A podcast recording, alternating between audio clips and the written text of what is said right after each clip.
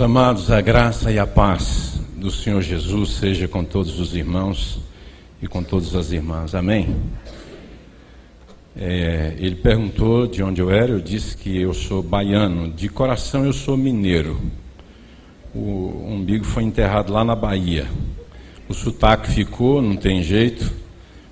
E eu vou falar hoje aqui sobre unidade espiritual, a não discriminação entre cristãos. Mas esse negócio de discriminação é um negócio interessante. Uma vez, eu andando com meu sogro, ele é pernambucano, e eu dirigia em Recife, e ele disse: Olha, na próxima você vira à direita. E ele fez questão de acrescentar ali onde tem aqueles gelo de baiano. Eram uns paralelepípedos pintados de branco. Aí eu falei, obrigado pelo reforço. E ele caiu na real, falou, oh, desculpa aí, esqueci. Eu falei, não tem problema não, estou acostumado. Já morei em Campinas, em São Paulo tudo é coisa de baiano. E eu costumo dizer para paulista que se tirar os baianos de, de, de São Paulo, para a cidade que quem faz aquela cidade funcionar são os nordestinos, aleluia. Amém? Tem nordestino aqui? Levanta a mão. Glória a Deus, que ele seria do Brasil sem nós. Maravilha. Queridos, vamos orar, por favor, mais uma vez, curve sua cabeça. Amado Senhor, nós te agradecemos por tua palavra. Ela nos orienta, ela nos instrui ela é lâmpada para os nossos pés, é luz para o nosso caminho. Ela é quem nos tira do claustro, é ela que tira da prisão, do cárcere a nossa alma. É ela que nos permite conhecer o incomparável. Obrigado por tua palavra que nesses dias tem sido exposta, pregada aqui neste lugar para nos ajudar a conhecer-te a Ti como o único Deus e a Jesus a quem enviaste como o único Salvador. Ao Teu nome toda honra, toda glória e todo o louvor. Amém. Queridos, o Ed começou hoje aqui agradecendo o Ebenezer e o Hagai pelo convite, pela bondade do convite. Eu preciso agradecer pela coragem do convite. Porque assim, eu sou hoje pantaneiro, moro na porta do Pantanal, gosto muito de pescar, acabo de sair de uma pescaria. Meu irmão foi me visitar e nós ficamos numa pousada ali na beira do rio Cuiabá mesmo. E eu me sinto assim como lambari em dia de lufada. Para quem não entende a linguagem, lufada é quando os peixes estão subindo o rio e os lambaris têm que, ó, vazar fora porque dá dourado, pintado, cachara, só peixe grande atrás dos lambari. Lambari. Depois de ouvir Ed, eu me sinto um lambari em dia de lufada. Então é, eu agradeço pela coragem do convite. Meu texto, a parte que me foi confiada é Colossenses 3:11. Se você puder abrir sua Bíblia e por favor mantê-la aberta. Colossenses 3, verso 11.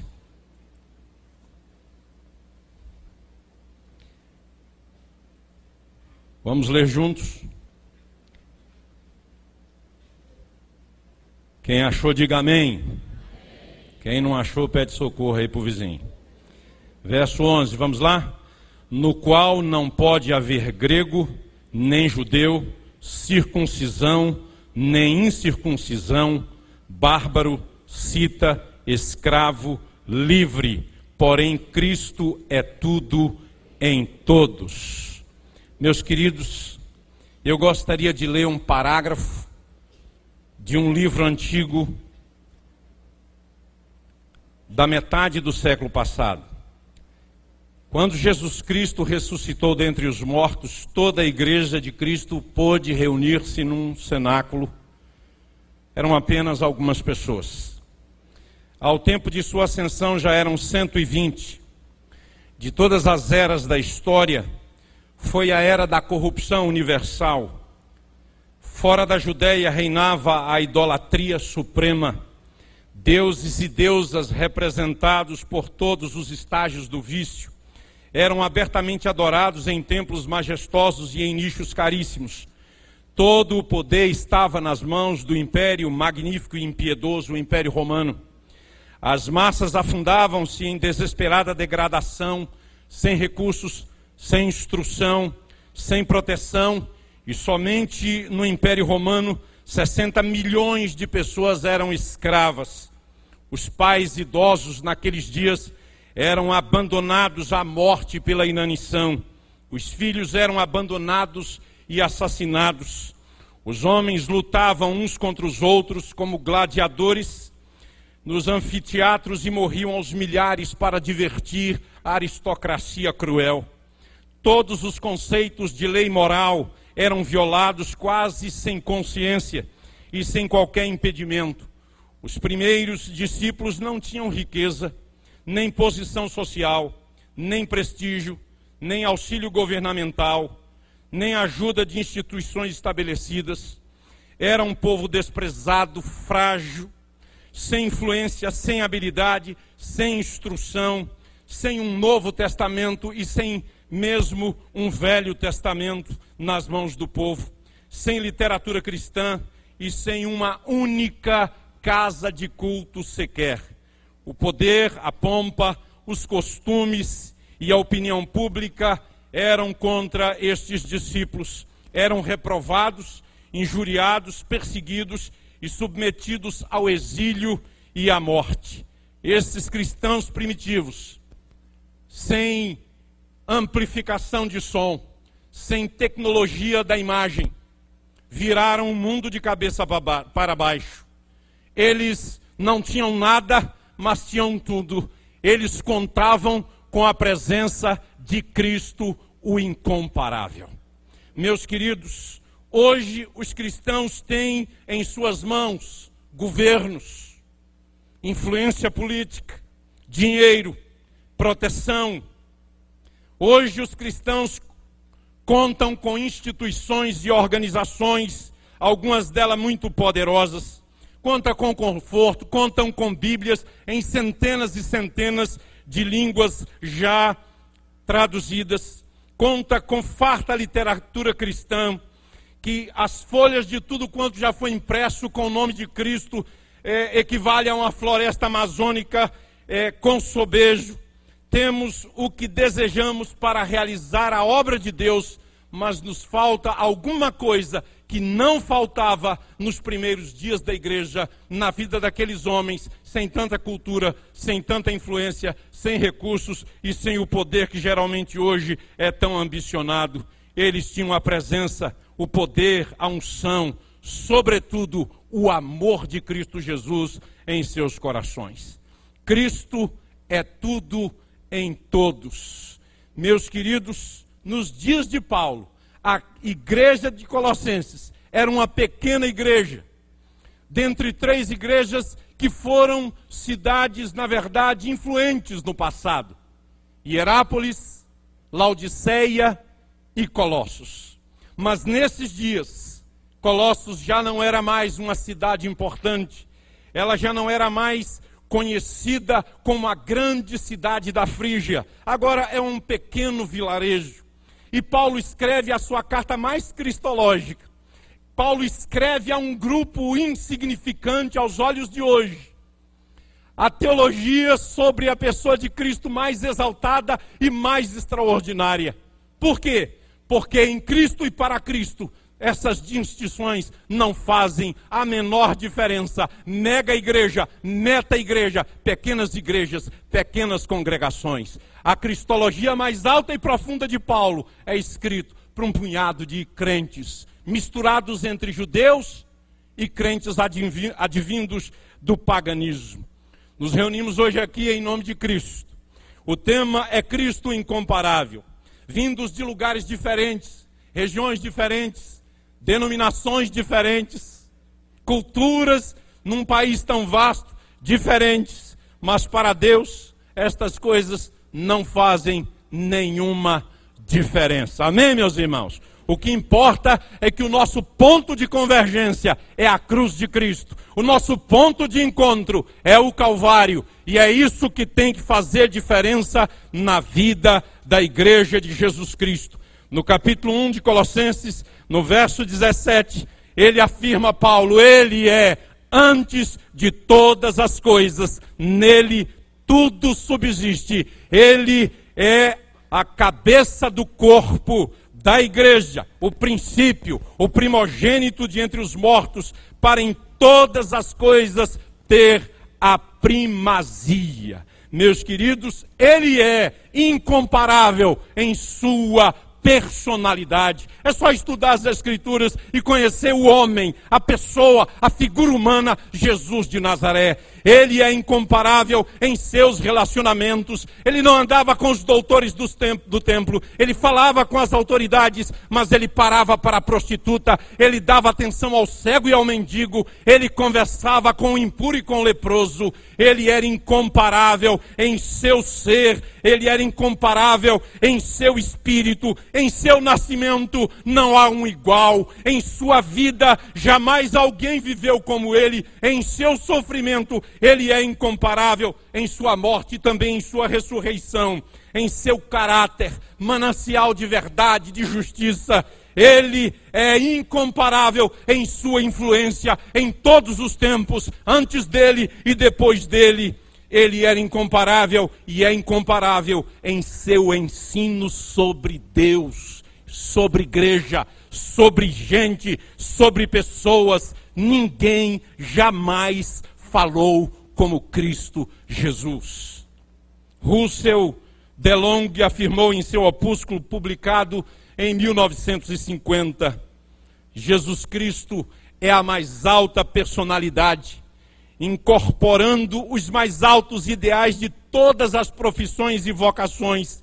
Ele é a síntese do melhor, o ápice do mais alto, a sumidade do mais elevado, o superlativo do supremo. Nele, os homens de todas as profissões, de todas as vocações, de todas as raças, de todas as posições, de todas as classes, veem o melhor. Aí está, porque Jesus abrange a todos. Ele é o caminho, ele é a verdade, ele é a vida, ele é tudo em mim e em você. Não importa de onde você veio. Não importa quem você foi. Ele é tudo em todos. Seu anseio a nosso respeito é incomparável. Seu anseio é que nos tornemos unidade, apesar das nossas diferenças. A grande marca dos seus discípulos, segundo o seu coração, é o amor uns pelos outros.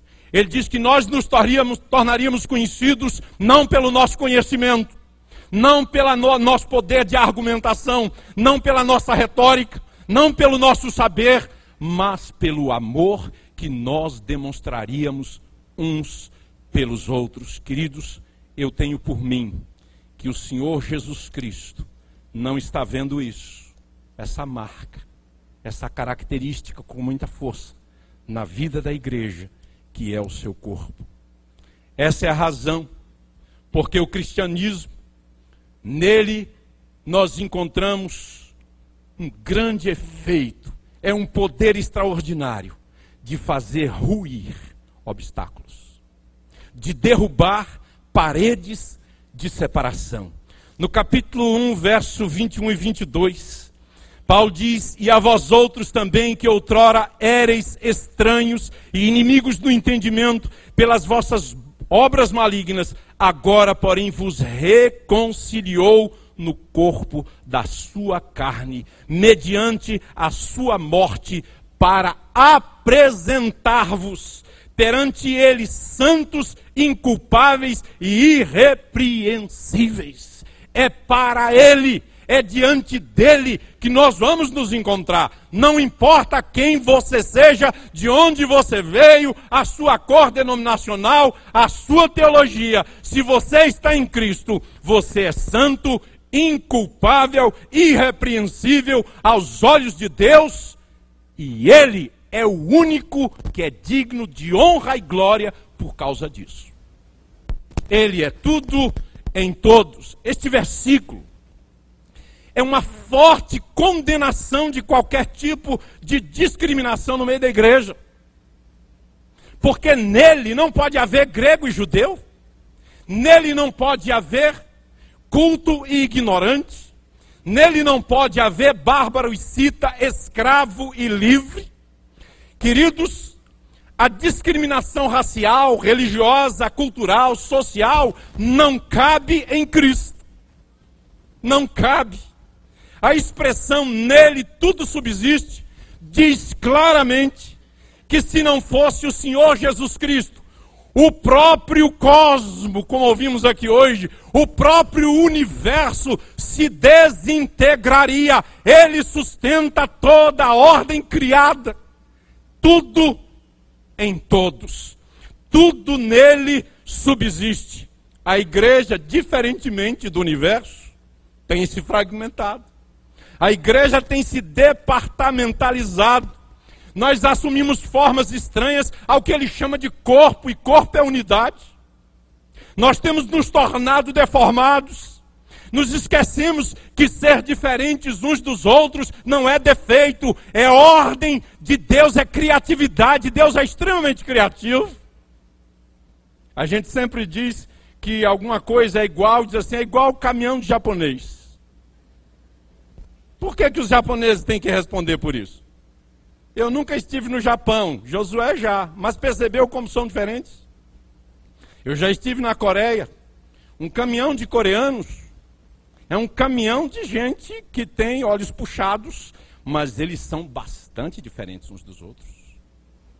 Meus queridos, Deus nos fez diferentes.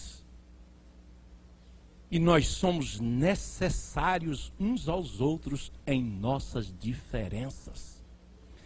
Precisamos lembrar que a revelação foi progressiva e temos uma compreensão gradual da revelação. Nós não sabemos tudo. Nós estamos crescendo, nós estamos aprendendo.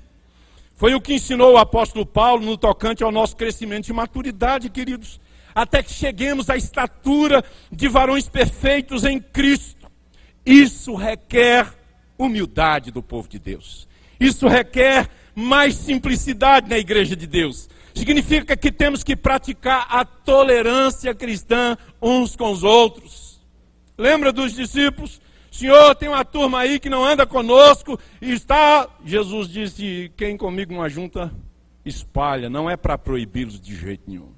Às vezes a gente acha que só é bom se for da nossa turma, se for do nosso gueto, se for da nossa denominação, se tiver cheiro das nossas convicções. Para Deus a coisa não funciona assim. A intolerância só nos empurra para um beco sem saída, a incompreensão, o pecado, a maledicência e por aí vai.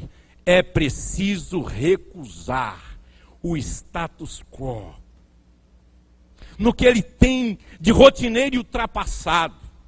E isso exige de nós uma atitude corajosa, meus queridos.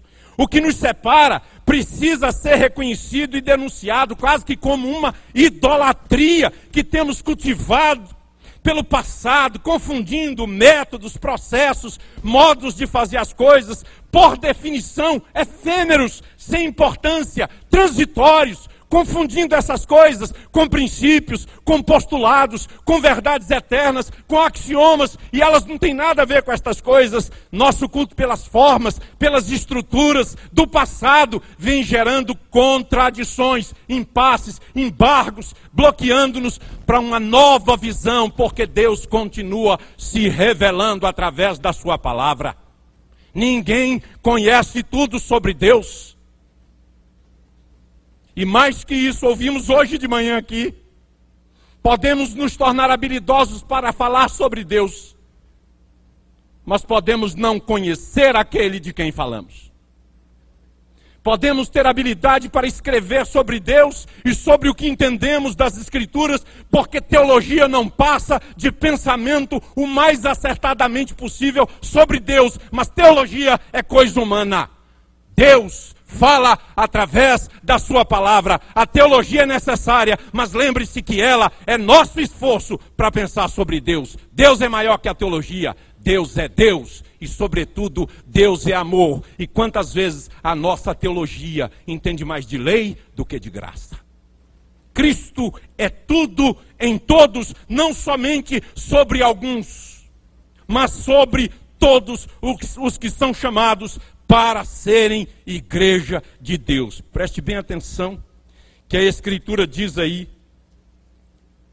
no verso 10: E vos revestistes, capítulo 3, e vos revestistes do novo homem, que se refaz para o pleno conhecimento, segundo a imagem daquele que o criou. O novo homem, segundo a imagem daquele que o criou, no qual não há distinção entre uma pessoa e outra pessoa. Meus queridos, ele derruba todos os muros de separação. E, meu querido, a palavra de Deus deixa claro para mim e para você que nós precisamos voltarmos para Cristo. Nele nós podemos ser, devemos ser, precisamos ser irmãos. Irmãos, não primos. Irmãos, na igreja de Cristo, na igreja de Cristo, querido, não há apenas um novo homem, como está aqui no verso 10 do capítulo 3, que seja uma coisa estranha, uma mutação genética espiritual. Um novo homem que se reduz a uma combinação aonde presbiterianos, batistas, congregacionais, assembleianos, quadranguar, nem dá, né? Quadranguarulianos, sei lá como é que vai falar isso, nazarenos, pentecostais em gerais, que se reúnem no mesmo lugar por um momento e esquecem suas diferenças. Isso não é a igreja. Isso não é a igreja. Na igreja de Cristo, estas diferenças, elas não são esquecidas por um momento elas simplesmente, simplesmente não existem. A igreja de Cristo é uma única igreja, comprada pelo sangue de um único cordeiro que foi morto pelos nossos pecados. E ele não nos vê como superior a quem quer que seja. Nele não há distinção. A unidade em Cristo, queridos, é obtida através do fato de que todos nós haveremos de participar da natureza e da imagem divina de forma extraordinária. Nele, o incomparável perdem o significado. Todas as distinções de raça, de classe, de cultura, de sistemas, de governos, de teologias, de denominações, todas elas, todas perdem o significado. Por quê? Porque em Cristo há uma unidade fundamental, mais profunda, arquitetada desde a eternidade. Nós não inventamos uma igreja. A igreja é algo do coração de Deus e ele tem apenas uma igreja, aquela que foi comprada pelo sangue de Cristo. Por isso, ele é tudo em todos, porque sem ele não há ninguém como igreja diante de Deus. Meus queridos irmãos, a discriminação racial afeta a igreja, mas não pode haver grego e judeu. Os privilégios espirituais, devido ao nascimento, representados aqui pelos judeus, caíram por terra. O que os, o apóstolo Paulo está dizendo para a igreja de Colossos, onde haviam judeus e provenientes de outras raças, é que em Cristo não há privilégio racial. Judeu foi apenas um meio que Deus estabeleceu para que houvesse uma família de um povo que conhecesse a sua lei, para que ali houvesse uma mulher e dessa mulher pudesse vir ao mundo Jesus Cristo. O plano de Deus não é Israel, o plano de Deus é a igreja. Israel era necessário porque se não houvesse Israel, não haveria um povo através do qual uma mulher pudesse gerar o filho de Deus e não fosse de um povo idólatra. O plano de Deus é a igreja, o mistério ministrado ontem à noite aqui, revelado agora em Cristo Jesus. Meu querido, para Deus, diferentes povos, antes inimigos, adversários, passaram a se abraçar, a adorar, a orar juntos, a glorificar juntos o Deus Todo-Poderoso.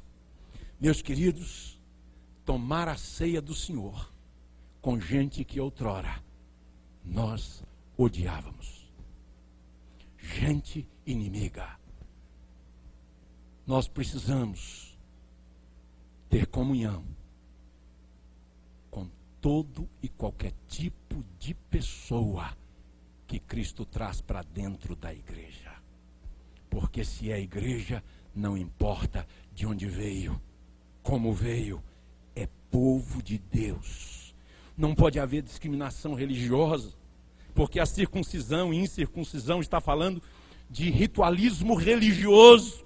Significa que nenhum uso legal, sacramental, cerimonial, de posição ou de tradição faz qualquer diferença em Cristo Jesus. Não faz. Cristo é o fim alvo, ele é o fim meta de todas as coisas, é para convergir para ele nele. Ele é a razão do culto, não é a nossa liturgia. É ele. Ele é capaz de ouvir a adoração do mudo que não fala, mas que na alma adora. Ele é capaz de ver as imagens que passam na mente de um cego que o adora e que o glorifica sem nunca ter visto a luz do sol. O culto é para ele, tudo é para ele. Mas quantas vezes nós relegamos Cristo a um segundo plano no culto, porque nós adoramos formas, conteúdos, estruturas e nos perdemos nas nossas escolhas humanas. Meus queridos, ele destruiu as barreiras provenientes do cerimonialismo e do ritualismo. Isso é interessante porque em Gálatas 2, de 11 a 14, nós encontramos registrado que Pedro comia com os, os gentios em Antioquia. E de repente chegaram a turma de, chegou uma turma de Jerusalém. E Pedro, então, quando viu que os judaizantes chegaram, Pedro se afastou e já não mais comia e não conversava com os irmãos de Antioquia. E Paulo diz que percebendo que ele, inclusive Barnabé, influenciado por Pedro e outros dos discípulos, Paulo os repreendeu, dizendo que não é assim que o evangelho ensina. Diz o texto que Paulo publicamente repreendeu a Pedro, o apóstolo, coluna da igreja, dizendo: Como sendo tu judeu, vives como gentio e depois vens querer exigir que gentios vivam como judeu, Pedro estava dissimulando. Falso. Uai, apóstolo pode ser falso? Não só os de hoje.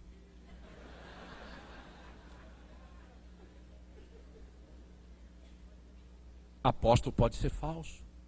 Pedro foi hipócrita, foi falso, foi repreendido, e eu gosto do jeitão de Paulo publicamente, sabe aquelas coisas, a parte, a liderança, vamos, como é que a igreja aprende? Se nós não formos corrigidos como corpo, dá para arrancar um braço fora do corpo, levá-lo ali para tratar o dedo, porque fica mal tratar o dedo. Não. O corpo é tratado como corpo. Paulo tratou do corpo presente doente pelas atitudes de Pedro ali. Mas nós vivemos uma crise de hipocrisia, uma crise de integridade muito grande, porque nós somos importantes demais. Eu quero dizer para você que só tem alguém que é importante, é Cristo Jesus. Nós somos pecadores que precisam ser tratados por Ele. Meus queridos irmãos e irmãs, a discriminação cultural é tão grande, bárbaros e citas. Os gregos chamavam os persas e outras nações de bárbaros, porque os gregos eles não conseguiam entender a língua desses povos e eles achavam que aqueles povos falando línguas que eles não entendiam, bar, bar, bar, então eles chamavam de bárbaros. Gregos cultos, inteligentes, não? Passaram a ser chamados de bárbaros todos aqueles cujo idioma não era inteligível para os gregos e posteriormente para os romanos nenhuma declaração aqui bíblica sobre ser bárbaro tem conotação de degradação cultural. A Bíblia não está aqui chamando ninguém de bárbaro para humilhar ou para degradar. O uso aqui é no sentido de que eles eram diferentes dos citas. Mas Paulo não os está chamando de bárbaros, como os gregos o chamavam. Ele está escrevendo para pessoas de pensamento grego que bárbaros são tão importantes diante de Deus quanto os gregos o são. Meus queridos, em Cristo Jesus, termos assim, bárbaros, são eliminados. Eis, isso, eis aquilo, são eliminados. Se alguém está em Cristo, é nova criatura. O que passou, passou, é uma nova criatura destruiu Jesus as barreiras, fez ruir as barreiras da cultura versus ignorância. O termo cita traz a ideia de um barbarismo cru. Se os persas eram considerados bárbaros, os citas eram bárbaros cruéis, mais do que pessoas cuja língua não se compreendiam. Eram selvagens nômades que circulavam pela área do mar Mediterrâneo Oriental, deixando uma trilha de terror, de sangue e de desgraça. Originalmente eram uma tribo nômade de cavaleiros, que tinham hábitos extremamente violentos, guerreiros constantes. Eles vinham da Sibéria Ocidental e habitaram entre o Mar Negro e o Mar Cáspio. Ali construíam suas aldeias e eles remontam a dois mil anos antes de Cristo. Heródoto fala sobre eles trazendo a ideia de um povo extremamente perverso. Eles ofereciam sacrifícios humanos e algumas vezes arrancavam a pele de suas vítimas, usando seus crânios para beber-lhes o sangue. Quando morria um rei, cita, uma de suas concubinas era estrangulada e sepultada junto com ele. No aniversário da sua morte, eles enforcavam 50 dos seus guerreiros, matavam 50 cavalos, colocavam num círculo em volta do túmulo e colocavam aqueles cavaleiros nos cavalos mortos, porque eles criam no após-vida e eles acreditavam que aqueles 50 cavaleiros mortos iriam um ano depois comparecer diante do seu rei para servi-lo nas guerras no após-vida esse tipo de gente, Paulo diz que quando entra para a igreja, a gente não chama de cita, a gente chama de irmão. Meus queridos irmãos, ser escravo e ser livre nos dias que Paulo escreveu era coisa muito séria. Muito séria. Um escravo, ele ocupava uma das posições mais baixas na camada social. Ele, ele não possuía, ele era possuído, ele era propriedade, ele não tinha direito nem sobre sua própria vida. O seu amo, o seu senhor, o seu dono poderia chicoteá-lo, poderia marcá-lo com fogo, poderia até matá-lo ele sequer tinha direito a casar se seu amo não desejasse. Ele não podia ter amizade com o seu senhor. Ele era menos que um animal que pode andar livre numa floresta. A sua vida não lhe pertencia. Em Cristo não há senhor e escravo, como também não há privilégios de classes sociais. Escrevendo essa carta, Se você observar, capítulo 4, verso 9, Paulo está recomendando Onésimo, que é escravo, e foi escrevendo a carta aos Colossenses que Paulo tomou providência para enviar Onésimo de volta a Filemão e dizendo: Não recebe, receba ou não agora como escravo, embora ele seja teu escravo, receba como um irmão. Paulo estava atentando contra a ordem social? Não. Paulo estava apenas aplicando o que nós ouvimos na primeira palestra de hoje, a questão do amor à ordem social a questão do amor, da unidade em Cristo. Porque em Cristo, um escravo podia ministrar a palavra para o Senhor sentado na igreja. Em Cristo, o escravo podia orar pelo seu patrão que estava doente. Em Cristo, Deus subverte a ordem, a lógica, os sistemas, os governos humanos. Em Cristo, nós somos irmãos. Meus queridos, o amor e a graça de Deus têm chegado até os confins da terra. O amor e a graça de Deus não reconhece a cláusula nação favorecida. Não reconhece. Não reconhece a denominação favorecida. O crente favorecido não reconhece o fato de Deus nos amar, nos desejar obstinadamente, não está em nós. A razão de tanto amor e de tanta obstinação não está em nós. Deus olha para mim, para você, e ele não fica encantado dizendo: Ah, esse eu tenho que chamar. Esse aí eu não posso deixar de chamar para a minha igreja, porque esse tem tantas qualidades, ele tem tanto conhecimento, ele é tão especial, ele prega tão bem, ele canta tão bem. Ah, esse tem que ser parte da minha igreja. Não, quando Deus olha para nós, o que ele vê são pecadores que merecem a condenação eterna. Mas Deus prova o seu próprio amor para conosco pelo fato de ter Cristo morrido por nós, quando nós ainda éramos pecadores. Isso é graça. Graça é, eu não sei porquê, mas Ele me escolheu, dá licença. Ele resolveu me amar e a razão não está em mim. Eu não sei a razão porque Deus me amou e desde a eternidade resolveu enviar Jesus para me levar para Ele. Eu sei muitas razões pelas quais Ele não me amaria e Ele não me chamaria. E eu estou citando Spurgeon. Eu não sei a razão. A não ser que a razão é Ele mesmo. É que Ele é amor. Amém, querido?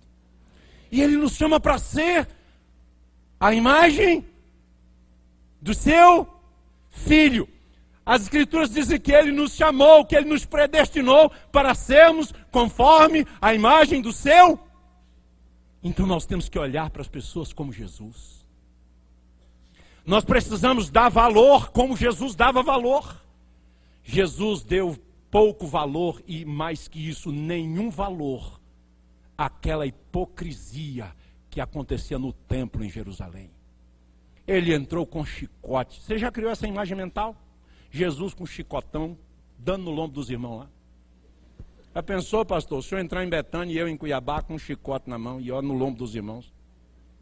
Jesus fez isso e foi um desespero, e mesa de cambista vira moeda para um lado, moeda para o outro, pombo voando, bode berrando. Um negócio, e era Jesus. E ele dizendo: A minha casa será chamada casa de oração, e vós a transformais num covil de bandidos. Sacerdotes, transformando a casa de Deus num covil de ladrões, de bandidos. É isso mesmo, querido a motivação por trás daquele comércio. Flávio Joséfos diz que era a ganância de Anás, que controlava o câmbio e o comércio de animais. Razão porque os sacerdotes daqueles dias não moravam em Jerusalém, mas lá na cidade das águas, no balneário de Jericó. Quem morava em Jerusalém era Ralé. Lá era o centro de culto, mas os que chefiavam o culto moravam nos condomínios de Jericó. Algum problema de morar em condomínio? Não, eu moro, não morava. Quente demais. Cuiabá é uma terra cheia de muitas belezas, muita coisa boa, mas o calor de lá, você faz, ó, se você for crente, você está sendo provado. Se você não for de Jesus, você está fazendo estágio para o inferno. Porque o negócio é sério. Tem a turma de Cuiabá aqui, ó. Cadê os cuiabanos aí, ó? Tá ali, ó. A turma de Cuiabá sabe. Olha lá a outra turma de Cuiabá. Cuiabá não é brincadeira, não, meu irmão. Cheguei em casa várias vezes, minha mulher chorando. Falei, o que, que eu fiz hoje? Ela diz nada, bem, estou chorando de calor. É verdade, a gente chora de calor também.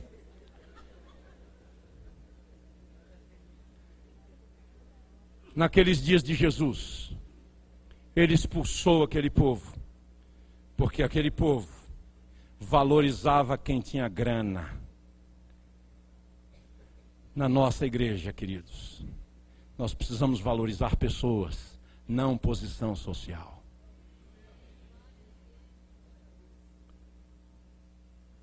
Você é pastor? Quem que você trata melhor, o pobre ou o rico? Eu, via de regra, tenho um pouco de dificuldade com os ricos. Porque, via de regra, eles acham que o dinheiro deles podem dobrar a nossa consciência. Porque o pecado pode nos levar a achar que nós podemos comprar a consciência das pessoas. Você é pastor, querido? Não venda a sua consciência. Lembre-se, que Cristo é tudo em todos. E na igreja, o que importa não é o que o bacana pensa de você, o que importa é que Cristo seja glorificado. Ainda que você tenha que pagar caro por isso. Meus queridos, o contexto do capítulo 3 de Colossenses nos diz que nós devemos praticar. Tá aí, se você segue verso 12, você vai perceber isso. Que nós precisamos, como novo homem, nova mulher em Cristo, não ser discriminatório, pelo contrário, praticarmos a misericórdia, a benignidade, a humildade, a bondade, a mansidão, o espírito de perdão, e por aí o texto vai dizendo como nós devemos ser e viver. Jesus, mesmo sendo filho de Deus, mesmo sendo cheio de ternos afetos de misericórdia, mesmo sendo ele a encarnação do amor, do perdão e da graça, ele foi discriminado e você também será. Sua família questionou sua sanidade. Seus vizinhos o expulsaram da cidade. Seus amigos o traíram. Seus patriotas trocaram sua vida pela vida de um criminoso comum. Um dos seus discípulos o vendeu por 30 moedas de prata. Intencionalmente, no entanto, ele andou com pobres e com rejeitados, porque ele sabia o que é ser rejeitado. Quando você é rejeitado, é para que você saiba dar valor a quem o é. Quando você não é amado, é para que você aprenda o quanto é bom ser amado e não ser rejeitado, porque Ele foi rejeitado por nos amar e nós seremos rejeitados por amar também. Meus queridos irmãos, o Senhor Jesus tocou leprosos, comeu com impuros, perdoou ladrões, adúlteros, prostitutas, socorreu doentes. E se hoje ele estivesse entre nós, ele pararia na esquina, na praça, para conversar com um traveco.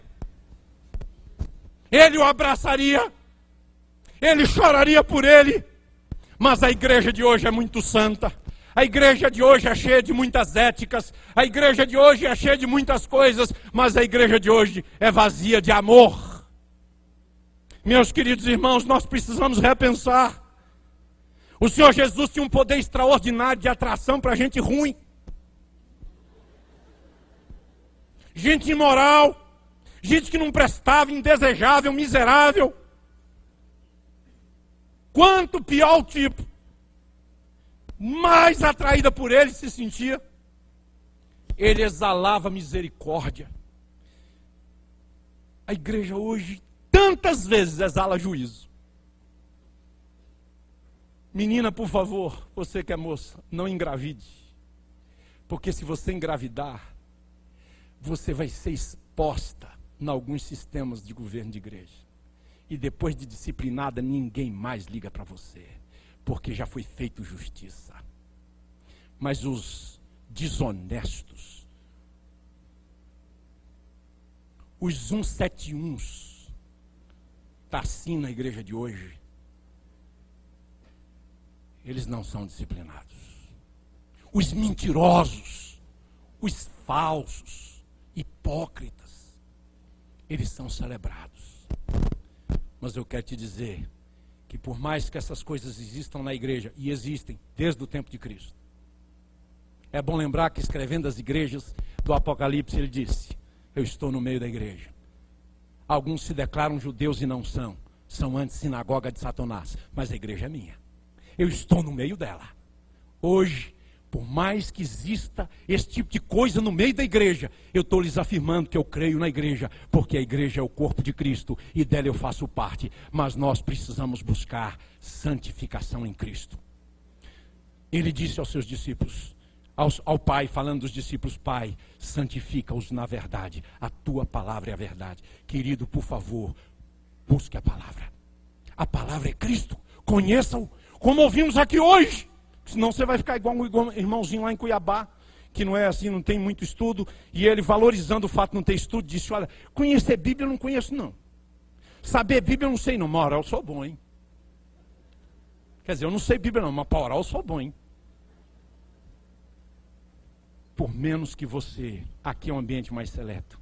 Mas lembre-se que lá na sua comunidade, ou próximo de você, os que não sabem ler, eles são membros do corpo de Cristo. Irmão, irmão. E se você achar que ele é primo, Deus é quem sabe, como nós ouvimos aqui ontem, que ele é irmão. Querido, o Senhor Jesus tinha lugar para um filho pródigo e para um irmão mais velho legalista. Para o Senhor Jesus havia lugar para a elite. Algumas mulheres ricas andavam com ele. Mas tinha lugar para o cego de Jericó. Meu querido, ele parou para conversar com a samaritana. Ele valorizava a gente mais do que a porcos. Mais do que a dinheiro, a bens, a negócios. Ele não vendeu sua consciência ao poder religioso constituído dos seus dias. E você não pode vender sua consciência há nenhum poder religioso constituído nos seus dias, na sua denominação, porque se Deus te chamou, você serve a Deus. Uma vez não aceitando uma posição pastoral, a pessoa me disse: se você não aceitar essa posição pastoral, como é que você vai sobreviver? De onde você vai tirar sustento? Onde é que você vai morar? Eu disse para ele: quem me chamou é fiel, ele vai me sustentar. Você é louco? Falei: não, eu sou crente. O Senhor Jesus, apesar de rejeitado, se tornou conhecido em todo o mundo por causa do amor. Do amor. E nós somos chamados a amar. Meus queridos irmãos, nós enxergamos a igreja na expectativa de sistemas doutrinários, de formas de governo. Deus enxerga a igreja como família dele. O sistema tem importância para nós, não para Deus. Deus tem um corpo. E ele, sobre este corpo, colocou um cabeça, que se chama Cristo Jesus. Nós podemos nos rebelar contra isso, mas as nossas diferenças, os nossos desacordos, queridos, eles estão no campo teológico, eclesiológico. Mas mesmo assim, quando a gente pensa em termos de Bíblia, trindade, criação, pecado, divindade de Cristo, a salvação pela graça, a justificação pela fé, o juízo final, o inferno, a segunda vinda de Cristo, nós concordamos com tudo. E são essas doutrinas bíblicas que fazem diferença. O que nos separa é o pecado, querido. É dureza de coração. Na verdade, não existem barreiras no meio da igreja. O que existe é coração endurecido, é soberba nossa, é vaidade nossa, é acharmos que somos melhores do que o outro. Mas eu quero te dizer: o bom é Ele. O grande é Ele. O pecado é errar o alvo. E o nosso alvo não é competir, é cooperar uns com os outros. O nosso alvo não é saber mais, é obedecer mais. O nosso alvo não é pregar melhor, é viver melhor e pregar a verdade em amor. Nosso alvo não é crescer mais, é crescer saudável. Meus queridos, o nosso alvo não é ser mais, é ser melhor, é crescer, é aprender com Cristo, é servir a Ele, é amá-lo, é amar como Ele ama. E quando nós amarmos as pessoas como Cristo ama, as pessoas vão dizer: você não é comparável às demais pessoas.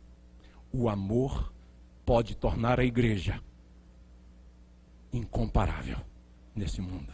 Por quê? Cristo é o cabeça e ela é o corpo de Cristo.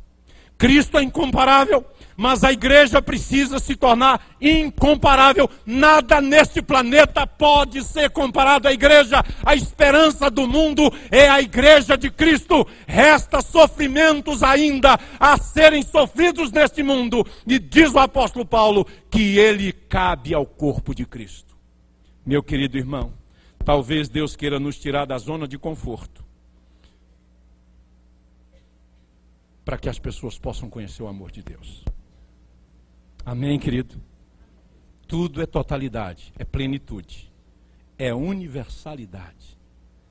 Nele foram criadas todas as coisas, nos céus e na terra, as visíveis e as invisíveis, sejam tronos, sejam soberanias, quer principados, quer potestades, tudo foi criado por meio dele e para Ele.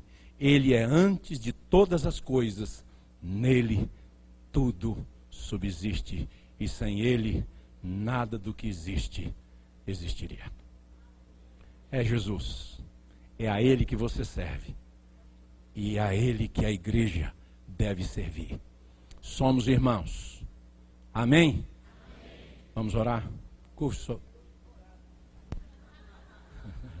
Vamos ficar em pé, meus irmãos.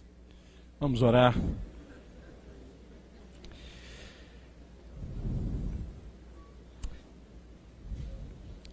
Você podia orar, meu irmão, nesse instante, pedindo a Deus que dê a você, eu vou orar pedindo que Deus dê a mim um coração que não faz distinção, um coração misericordioso, amoroso, perdoador. Porque senão nós nos devoramos uns aos outros. Nós nos destruímos. E isso não tem a ver com ele. Ore pedindo a Deus agora, por você mesmo. Em nome de Jesus.